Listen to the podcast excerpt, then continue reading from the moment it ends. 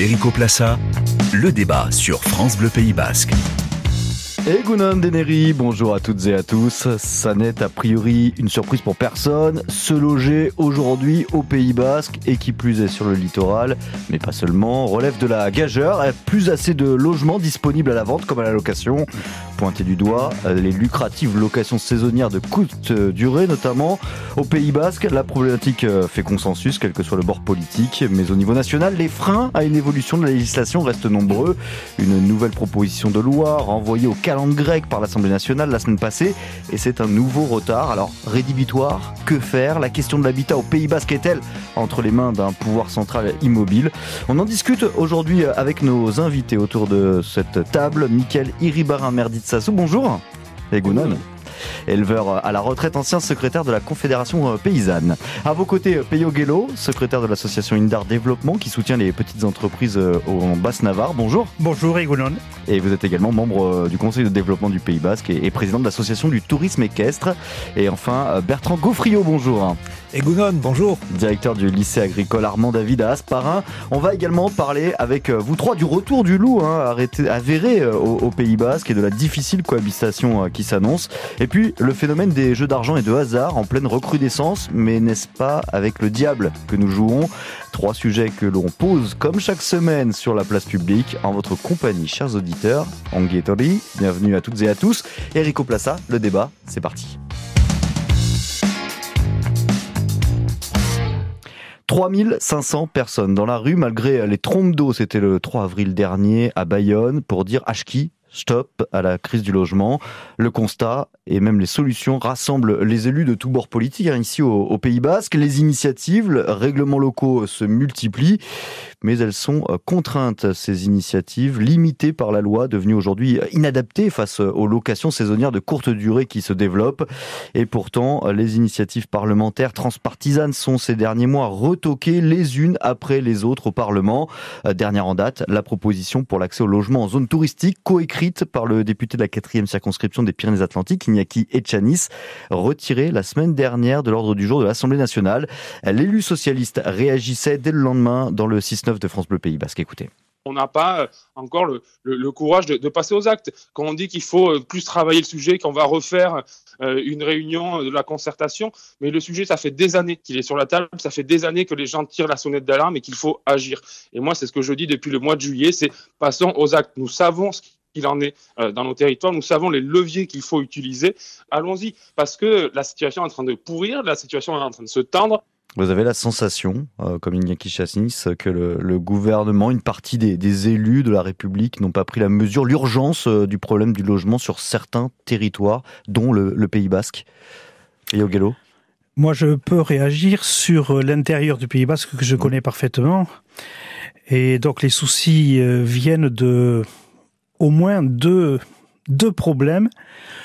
L'un d'eux, c'est celui d'une fracture euh, qui s'est produite dans la plupart des maisons, ce qu'on appelle la, la maison leche, où il y avait jusqu'à deux, trois générations par mmh. ferme. Mmh. À partir du moment où tout, tout ce tissu-là a cherché à avoir une indépendance, et forcément économique, euh, mais familiale, forcément. Donc, euh, d'une etchée, mais il faut trouver trois etchées ou deux petites etchées. C'est un problème. Mais ce que je peux signaler aussi, c'est qu'à l'intérieur du Pays Basque, nous avons beaucoup déchets à remplir. Nous avons, nous avons euh, une revendication. Enfin, moi, j'y pense vraiment fortement. Et pour en discuter avec d'autres membres, euh, il faudrait absolument remonter le défi de nos petits villages qui ne demandent qu'à accueillir des jeunes populations. Et il faut absolument refaire vivre ces villages. Mais ça pose aussi le, problème, quand on refait vivre les villages, de réussir aussi à, à maintenir la population sur place, c'est-à-dire pas faire que des villages dortoirs, euh, créer de l'emploi. Vous êtes bien placé à Indar Développement, euh, créer de l'activité. Euh, Michael Iribarin, c'est un peu le souci, peut-être aussi pour un, village comme Itsassou. Vous en êtes où, vous? Mais nous, on est très préoccupés également euh, par la problématique du logement. Euh, L'essentiel du problème ressenti par les habitants, je pense que c'est la difficulté de se loger pour tous ceux qui n'ont pas hérité d'une habitation ou qui ne sont pas nés sur la zone urbanisable qui permet quand même quelques facilités. Aujourd'hui, euh, il faut trouver les biais pour euh, soit pour que les jeunes vivent en colocation, soit pour qu'ils trouvent des loyers bon marché qui sont infiniment rares, puisque les habitations, les logements en location sont également très rares. Donc on est dans une situation où les loyers euh, sont devenus euh, inaccessibles pour euh, beaucoup de jeunes en particulier et pour des, également des familles, par exemple, séparées avec des enfants c'est devenu vraiment. Euh, Parce que tout à l'heure je parlais de, du littoral, notamment euh, Boucher, ça on le sait, mais, mais euh, aujourd'hui c'est tout, tout, le labour hein, qui, qui, est concerné. Vous en êtes le, témoin et, et, de plus en plus la basse Navarre, même si effectivement il y a, il y a des villages qui ont encore la capacité d'accueil, mais voilà, aujourd'hui ça s'étend de plus en plus, on a envie de dire. Oui, oui, c'est tout à fait ça. Ça s'étend depuis la côte. C'était une problématique, euh, une problématique spécifique à la côte. C'est devenu une problématique qui avance euh, au-delà du labour vers, vers la basse Navarre et, et qui ira plus loin. Maintenant, euh, je pense qu'il faut considérer la valorisation des vacants ce que les étiers vides, mais pas n'importe comment et n'importe où, bien sûr, parce qu'il y a des règles d'urbanisme désormais euh, qui sont appliquées dans, dans, tous nos secteurs. Et puis, euh, il faut voir euh, comment on fait intervenir également des bailleurs sociaux, comment nous-mêmes, représentants de communes et élus, on intervient pour réhabiliter des habitations avec parfois plusieurs logements. Tout cela étant quand même assez compliqué puisque la réalité du marché euh, de l'immobilier est en train de flamber ou a déjà flambé et beaucoup d'habitations ne sont plus accessibles ni euh, à l'organisme PFL qui pourrait porter pour les communes ni pour les communes elles-mêmes. Et puis on a la loi zéro artificialisation euh, naturelle qui arrive, qui doit protéger hein, l'environnement, les terres agricoles, enfin un certain nombre de, choses importantes, mais qui va aussi s'opposer à la possibilité de, construire. Je disais, il ne faut pas non plus que les villages à l'intérieur ensuite deviennent des villages dortoirs. Asparin accueilli énormément de monde ces dernières années. Je me tourne vers vous, euh, Bertrand Gaufriot, puisque vous êtes directeur du, du vice David d'Asparin. Euh, énormément de monde, mais beaucoup de gens qui vont aussi travailler sur la côte. Effectivement, euh, au-delà de, ce que viennent de dire les, les, deux invités précédents, euh, les villages dortoirs, c'est un vrai risque aujourd'hui. La tension, on la ressent, avec des situations emblématiques comme des, biens immobiliers qui sont vendus à 2 millions d'euros, en tout cas en mise à prix euh, sur Asparin. c'est inédit, c'est indécent, mais c'est aussi le témoin d'une vraie réalité. Donc une attention tout à fait particulière. Alors d'un côté, le manque de logements sociaux, d'un autre côté, des biens hors de prix, avec des tensions sur le marché, euh, le marché immobilier. Euh, rien de mieux que pour créer les conditions, en tout cas, de, de propositions de loi transpartisanes. Et, et je, me dis qu'il y avait dans cette proposition de loi euh, que vous avez évoquée tout à l'heure une vraie maturité démocratique qui s'est stoppée. Mmh qu'on a tordu, euh, à laquelle on a tordu le cou. Proposition, je disais, euh, Iñaki Chanis, donc euh, élu sous l'étiquette Nupes, député socialiste des Pyrénées-Atlantiques, mais a coécrit avec notamment une députée Renaissance hein, de, de, de, Bretagne, puisque la Bretagne aussi, comme tout le littoral d'ailleurs, et tous les littoraux en France sont, sont concernés, et puis soutenu aussi par les Républicains. D'ailleurs, je, je propose d'écouter la réaction de, de Max Prisson, le, le, sénateur des Pyrénées-Atlantiques, qui soutenait l'initiative d'Iñaki Chanis. Certes, ce texte était perfectible, mais il ouvrait au moins un créneau législatif qui nous aurait permis de l'enrichir et d'aller vers plus de régulation du marché de la location saisonnière qui nous aurait permis de sortir de cette situation où le développement des locations saisonnières provoque une profonde crise du logement. Alors là, on est peut-être plus sur la côte, hein, sur le littoral, ce problème des locations saisonnières, euh, même si peut-être que ça se développe aussi, euh, puisqu'on a euh, un peu essayé de, de booster le, le, tourisme à, à, l'intérieur. mais c'est vrai qu'il y, y, a quelque chose de lucratif qui touche aussi à la liberté, quelque part, de, de propriété. C'est toute la, la difficulté, Michael Ribara, j'imagine, de pouvoir légiférer sur ce... et de pouvoir convaincre aussi un certain nombre d'élus d'aller dans ce, dans ce sens. Oui, par rapport à l'intervention du sénateur, je, pense simplement que si nous avions euh, des pouvoirs de décision euh, en proximité, euh, nous aurions davantage de leviers. Il se trouve qu'en fait, nous ici, Côte Basque particulièrement, et, d'autres régions de France, des régions côtières en particulier, ont subi une situation compliquée, mais il faut arriver à convaincre quasiment l'hexagone entier et, davantage pour pouvoir faire évoluer une loi.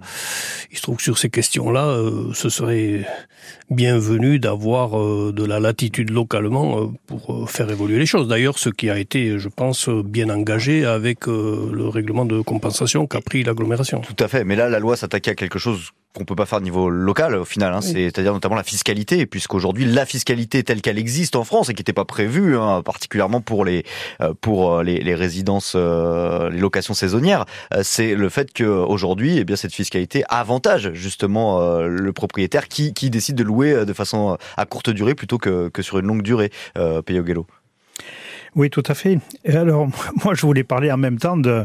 Je reviens un petit peu au Pays Basque intérieur et ce problème de d'équilibre qui n'est pas entre entre la puissance d'un côté et les faiblesses de l'autre. Quand on pense qu'il y a de, de, nombreux villages et notamment en Soule qui perdent de la population. Mm. et qui ont des postes, euh, des postes qui sont prêts à euh, accepter euh, des, des, nouveaux collaborateurs, des salariés et autres, on a, on a quand même un souci. Comment on peut perdre la population et manquer de logement. Il y a un déséquilibre il y a, et tout ne peut pas s'arranger par des taxes parce que arrivé un moment, on va monter les taxes d'un côté de l'autre. C'est un travail de société, c'est un travail de ah reconvaincre les gens finalement de, de, repartir et de, de, vivre entre guillemets ce qu'on appelait à la campagne, mais avec euh, une vision qui n'est voilà. plus du tout la même. C'est différent. On peut aujourd'hui euh, tout à fait euh, travailler même dans le tertiaire en habitant à l'intérieur. C'est ce qu'on a essayé de nous faire comprendre dans les premières analyses qui ont été sorties par le Conseil de développement il y a quelques années. On a dit mais écoutez là il n'y a pas de problème. Les emplois verts, vous allez les retrouver. Euh, on va arriver à, à, trouver une population qui sera, qui sera choisie et qui for forcément amènera ce qui nous manque. Nous, nous avons du manque. C'est ça qui est important à dire du manque, effectivement, euh, on n'arrive plus à, On a cette dichotomie finalement, hein, ce, ce, paradoxe hein, entre d'un côté une désertification euh, du milieu euh, des zones rurales et, et de l'autre côté une densification à l'outrance qui même ne, ne, plus, ne peut plus être absorbée au niveau de, de, la côte, par exemple. Oui, juste. Je, je, voulais rajouter qu'effectivement, à notre avantage, cette cette conscience autour de ces problématiques aujourd'hui est prise en main par les citoyens, et le Conseil de développement euh, réfléchit beaucoup à ces questions-là, mais également euh, par les élus à l'heure où on est en train de travailler la planification et le, le PLUI euh, intercommunal. Je pense que justement on est dans le temps où tout le monde est en train de, de faire remonter les véritables problèmes et d'essayer de, de, trouver des solutions et de voir qui, qui veut quoi exactement par rapport à, à l'emploi sur nos territoires, par rapport à l'évolution de la démographie, par rapport à l'accueil de, de nouvelles Est-ce que ça peut être une des vertus justement de l'agglomération Pays Basque encore toute jeune, parfois décriée. Euh, est-ce que justement cette coordination, euh, cette, euh, ce réaménagement finalement sur l'ensemble du territoire peut, peut être...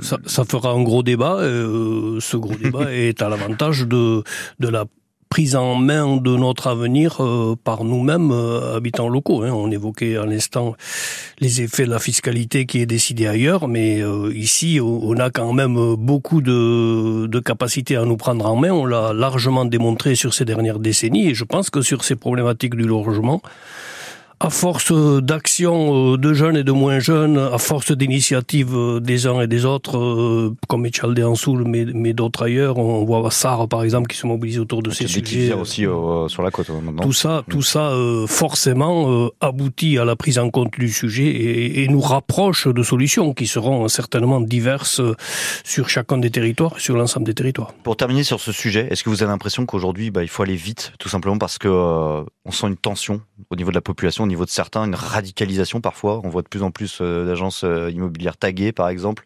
Alors, on en éco-tag, mais euh, il y, a, vraiment une tension là-dessus, Bertrand Gaufrio Je crois qu'il y a une vraie cristallisation. Enfin, on en est tous conscients des agences taguées, des des, maisons taguées aussi. Donc, il y, a, vraiment une réalité aujourd'hui qu'on ne peut plus ne plus voir. et je rebondis sur, l'idée. Oui, il y a des solutions locales, des solutions à l'échelle de, l'agglomération, des vrais débats, des initiatives. Et puis, de, de notre côté, je pense que ces initiatives ont besoin d'être relayées, amplifiées par aussi euh, des décisions nationales. C'est-à-dire qu'à un moment donné, euh, tout ne peut pas venir que du local. Euh, la fiscalité, dont on parlait tout à l'heure, doit accompagner en tout cas les, initiatives locales. C'est un mariage des deux à la fois le local et le national euh, Peyo Exactement, c'est tout, c'est tout à fait ça. Mais moi, ce que je voudrais rajouter, c'est que on est un petit peu euh, tous pénalisés de ce qui se passe dans le trop et, et dans nos manques. Effectivement, la côte attire énormément pour, euh, pour le cadre, l'attractivité. C'est vrai que c'est, c'est un atout.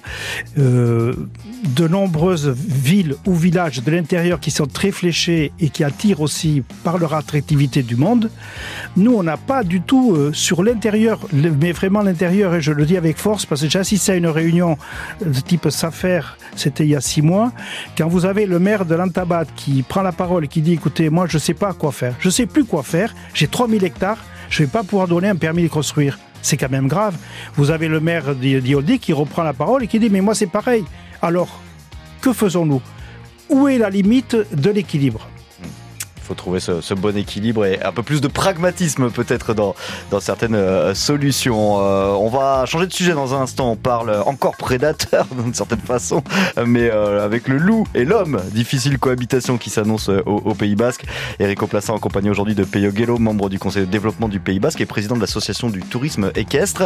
Bertrand Gaufriot, directeur du lycée agricole Armand David à Asparin. Et Mickaël Iribarin, maire et éleveur à la retraite. À tout de suite.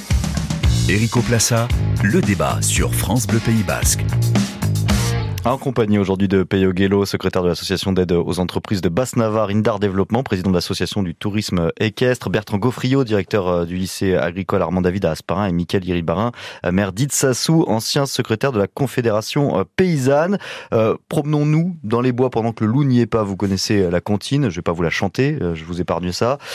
S'il y était, il nous mangerait. Eh bien, il y est, hein, dans le Béarn, on le sait depuis quelques années maintenant, en, en vallée d'Ossau.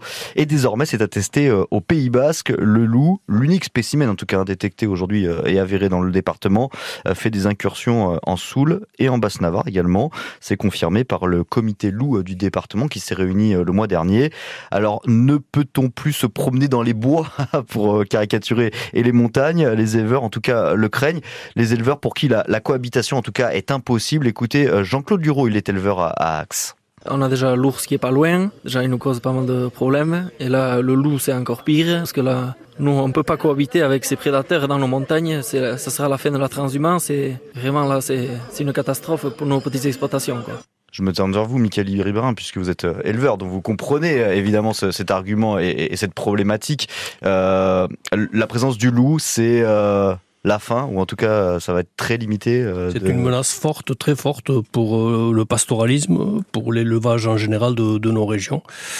Euh, je peux le dire, d'autant que j'ai beaucoup rencontré euh, les témoignages des éleveurs du sud-est de la France et même euh, du nord-est, puisque le loup est avancé, est entré depuis l'Italie visiblement et, et est un énorme problème pour l'ensemble de, des éleveurs, en particulier de petits ruminants, mais peut-être même au-delà.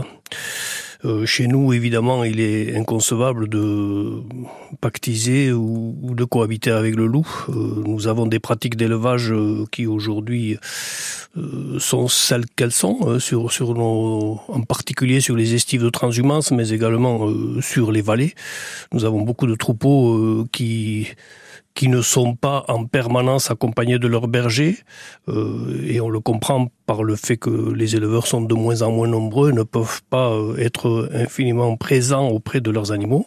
Alors l'ours a déjà créé un gros débat, il y a eu quelques mesures d'accompagnement, euh, en particulier euh, financiers, pour euh, pour engager du monde qui viendrait euh, mais ça fait surveiller pas le mais ça fait absolument ça pas, fait pas tout, tout surtout qu'au au Pays Basque ça crée un stress euh, permanent euh, chez les éleveurs. Enfin moi j'ai vu euh, des éleveurs de, du sud-est euh, qui ont dû abandonner le métier parce qu'il était devenu invivable parce qu'il fallait que la nuit ils restent euh, à surveiller leur troupeau avec le fusil euh, pour pouvoir le protéger. On n'est plus avec le patou on, est au-delà et, et là évidemment ce serait pour nous euh, la fin de, de nos modes d'élevage. Après on peut imaginer des modes d'élevage en hors-sol, à, à l'intérieur. Et ça, évidemment, ce n'est pas. Je pense que c'est l'élevage que personne ne, ne, veut développer chez nous. Alors, selon la sous-prophète d'Oloron, Anna Nguyen, qui est en charge justement du, du comité loup, des solutions euh, existent. Elle le disait sur France Bleu Pays Basque ce, ce mercredi, elle était l'invité euh, du 6-9.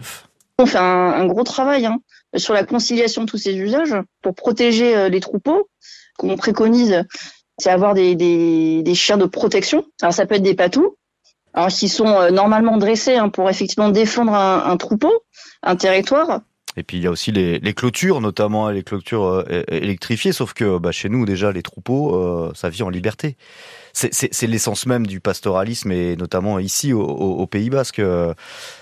Tout à fait, que la montagne est belle. Elle est très belle, il faut la préserver. Effectivement, euh, d'ici quelques années, si, si on n'arrive pas à réguler euh, cette problématique, euh, qui entretiendra les, les espaces? Il faudra peut-être payer des techniciens d'espace pour arriver à préserver les, nos montagnes. C'est invivable, c'est insupportable. Comment on peut travailler? Comment ces éleveurs peuvent continuer à développer leur outil auquel ils croient?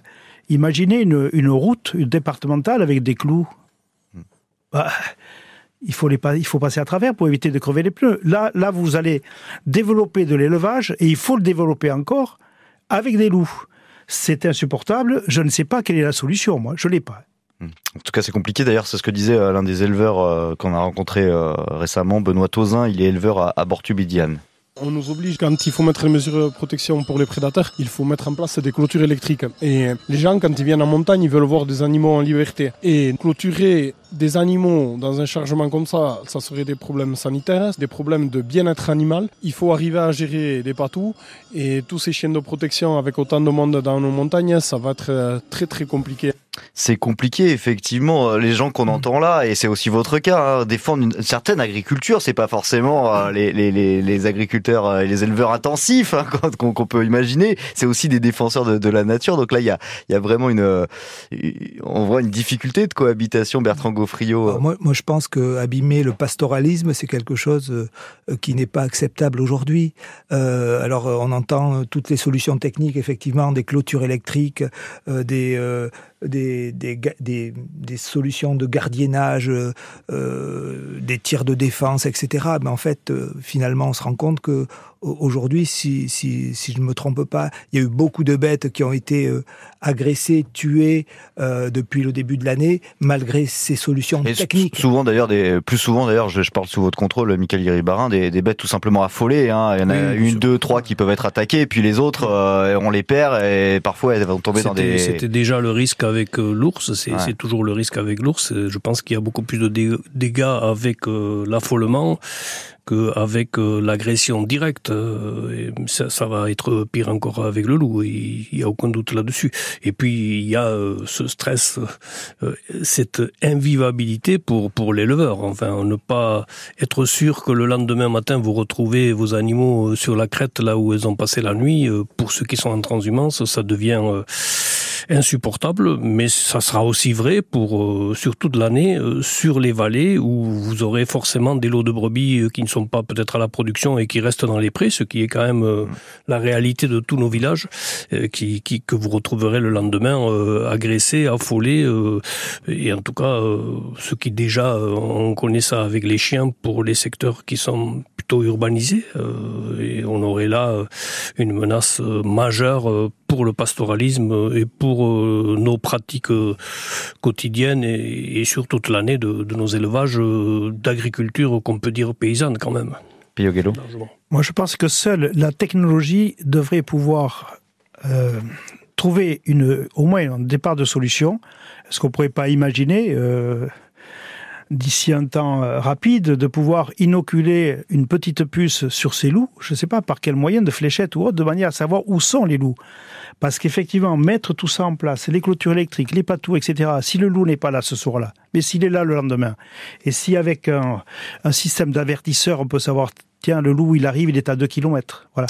Mais est-ce que c'est fiable tout ça? Parce que, par exemple, les, ours, euh, me semble-t-il, sont, sont pucés. Hein, euh, ça n'a pas empêché des attaques. Alors, elles sont pas non plus pléthore, mais il y en a. Euh, Bertrand Gaufrio, c'est des solutions euh, véritablement ou?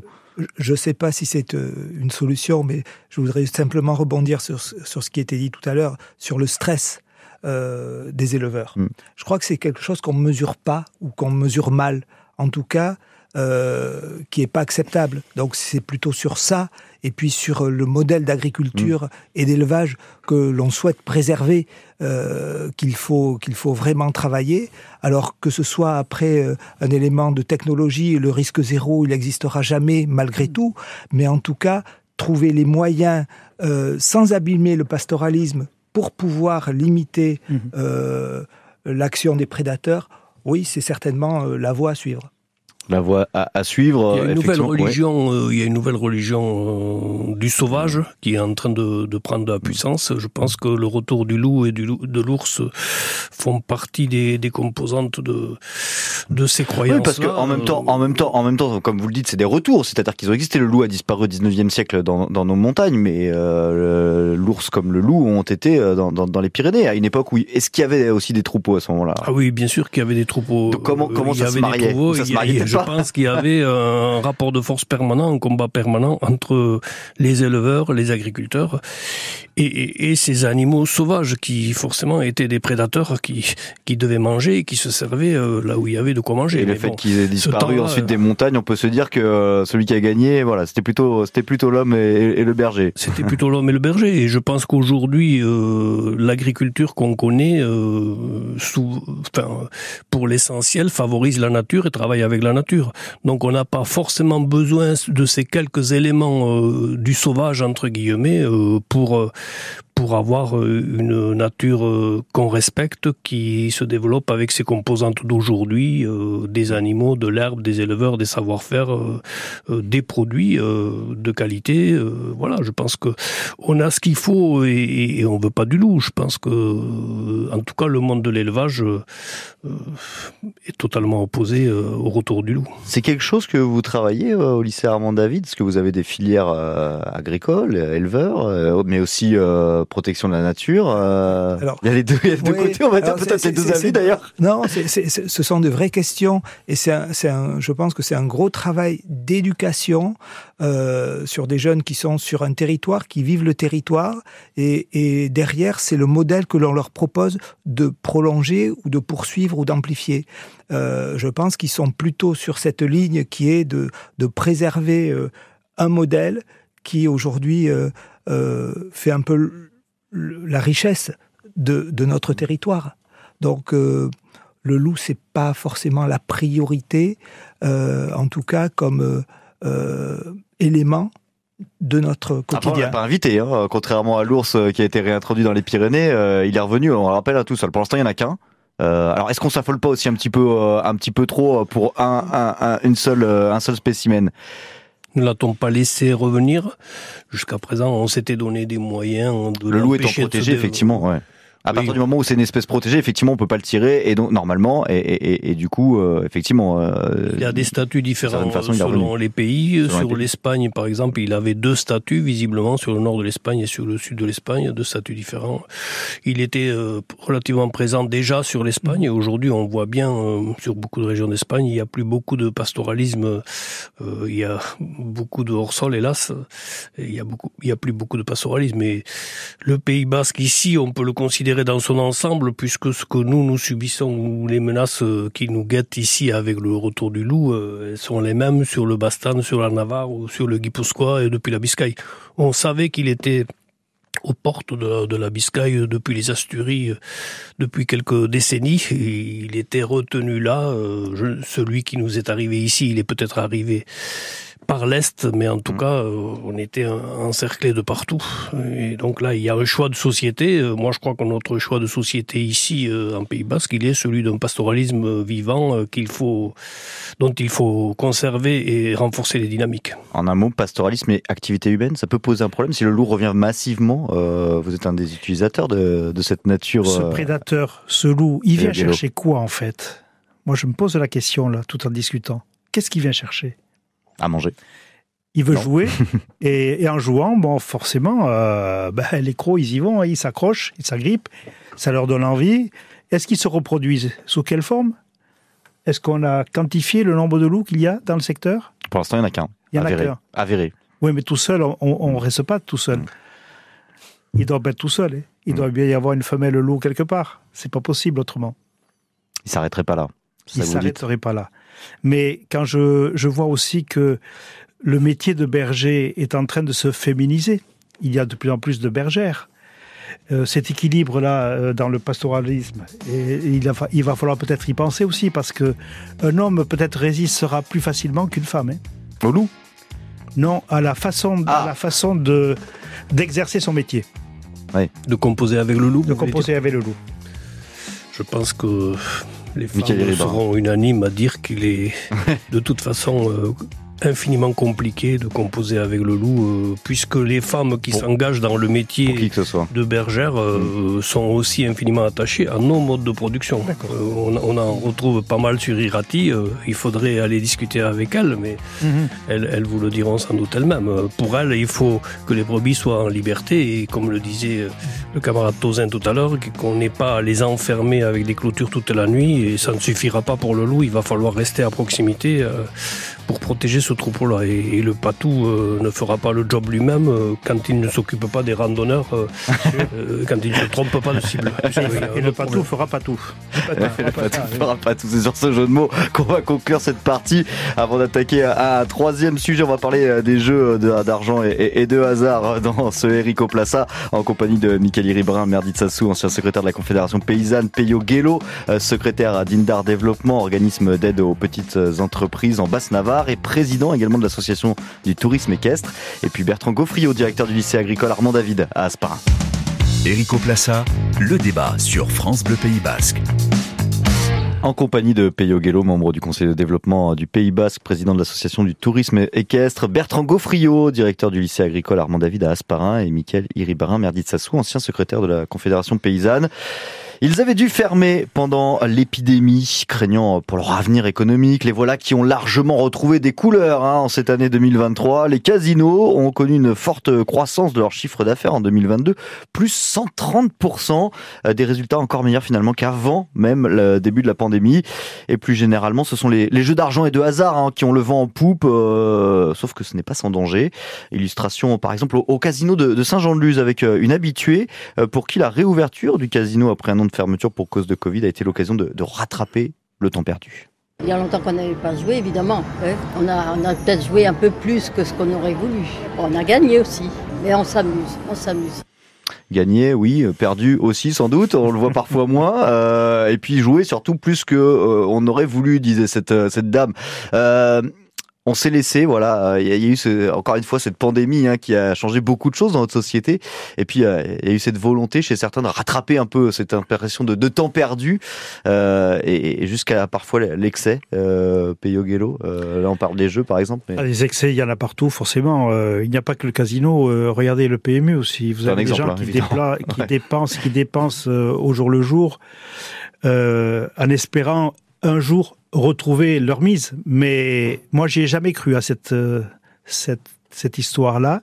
Je ne compte que sur ce que je fais, ce que je peux produire. Voilà. il y a des joueurs autour de cette table?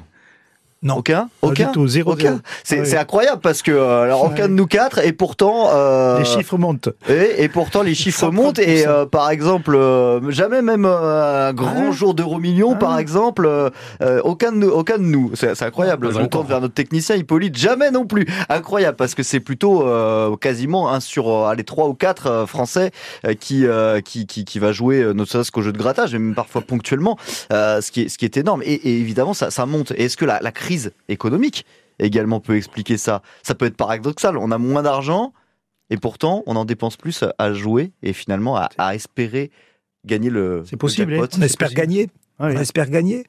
Euh, voilà, c'est le jeu, c'est c'est peut-être l'addiction, c'est peut-être l'illusion, c'est en tout cas pour certains euh, pour certains la crise qui fait que voilà euh, le dieu le dieu argent euh, va permettre de sortir d'une situation peut-être difficile, etc. Voilà, je, je suis pas du tout dans le jugement, mais je- j'essaie de de de d'éliminer les ressorts, voilà, de de cette croissance qui euh, qui est assez exceptionnelle, hein, euh, que ça soit sur les casinos ou sur les jeux euh, en maison de presse ou en PMU.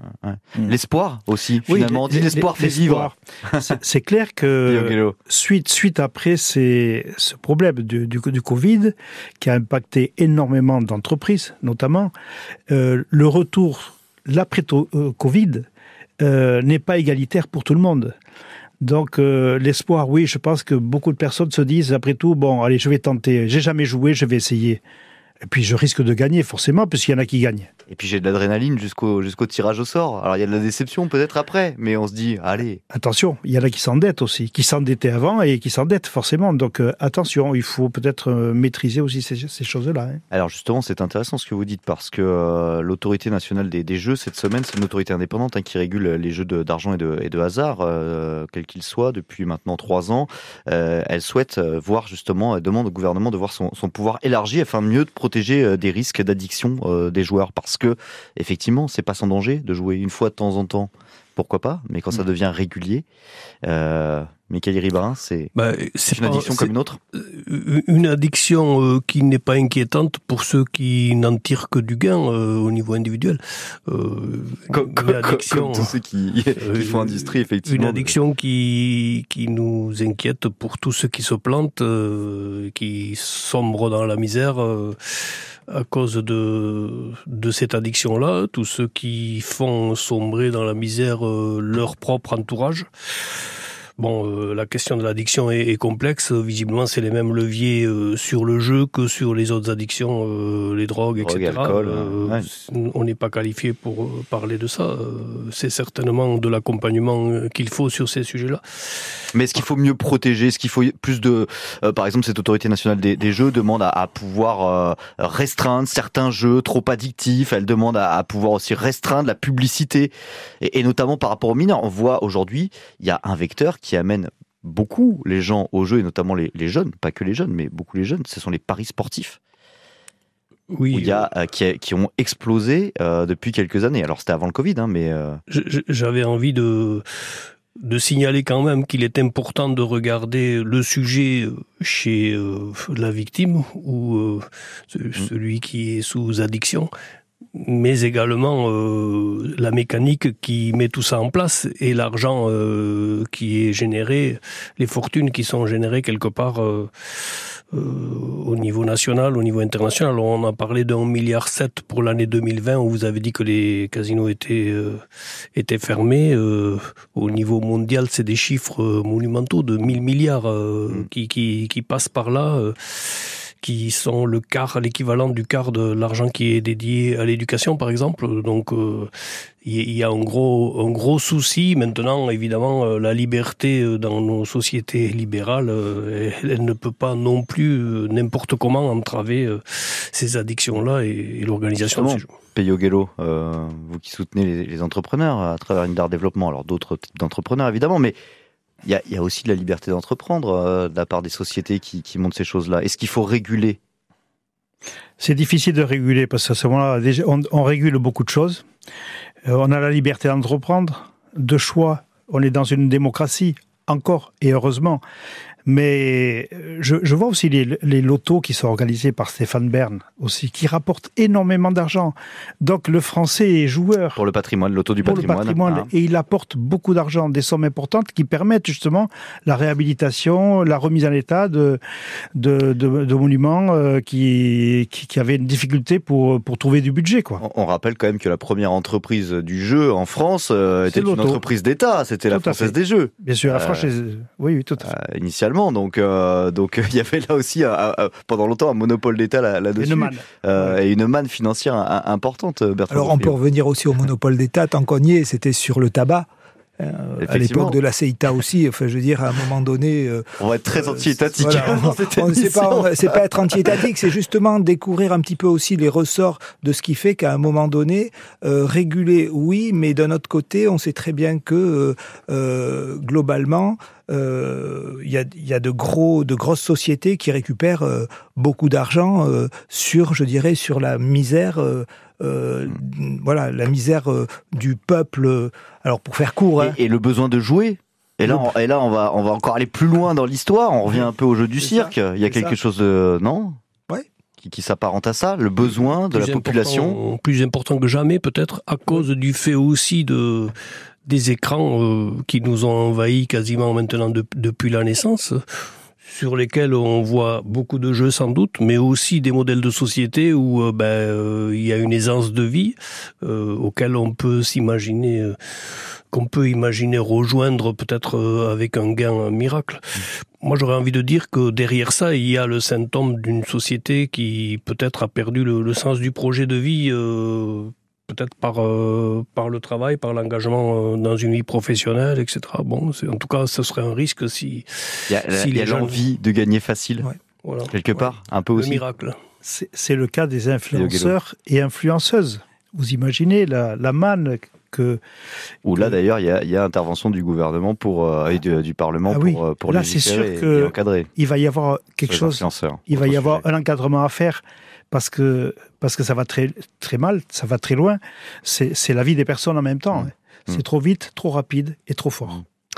Et, euh, et d'ailleurs, chez les joueurs, on se rend compte qu'il y a là aussi il y a, il y a un changement de génération. C'est ce que dont témoignait pardon le directeur justement du casino de Saint-Jean-de-Luz, Aurélien Fourcade, qui constatait vraiment une, une évolution du profil type des joueurs au casino. Un public euh, jeune qui vient aussi euh, de manière de plus en plus régulière, notamment sur les week-ends et plutôt en soirée, euh, qui ont déjà eu sûrement des expériences de jeu ou qui connaissent déjà le jeu en ligne, mais plus sur la forme de paris sportifs et qui viennent découvrir un petit peu la partie casino sur ce côté-là.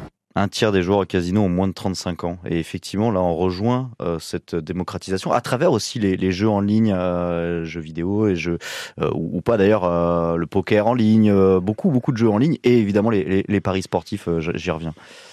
Il y a vraiment là aussi une offre qui s'est accentuée, qui s'est accélérée. Michael Iribain.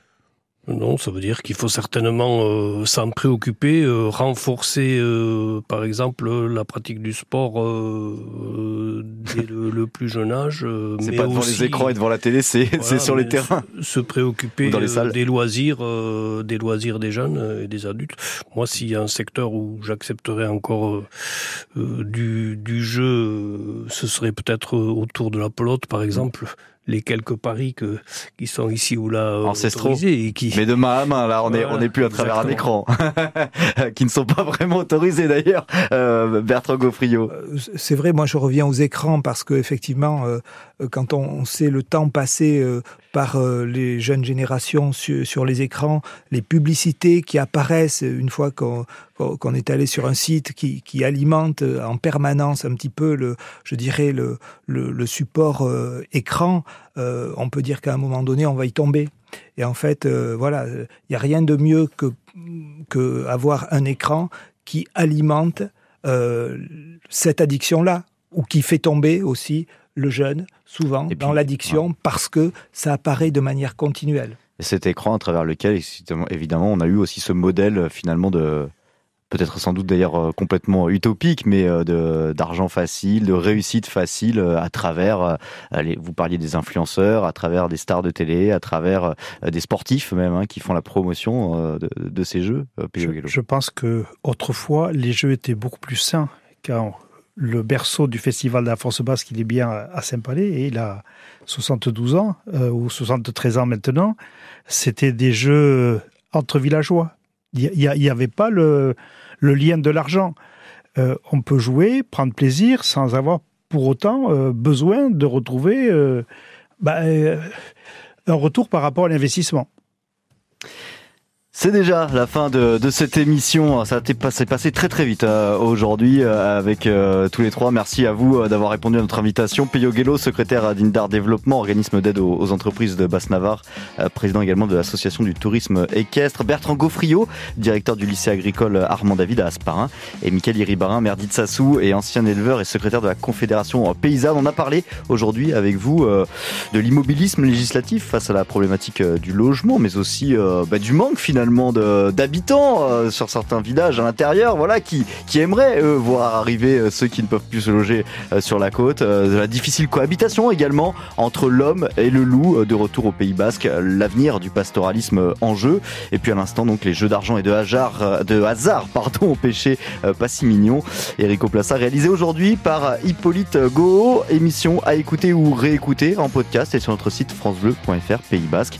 Excellent week-end à toutes et à tous. Portez, portez-vous bien attention à ne pas trop jouer. On se retrouve la semaine prochaine. Erico Plassa, le débat sur France Bleu Pays Basque.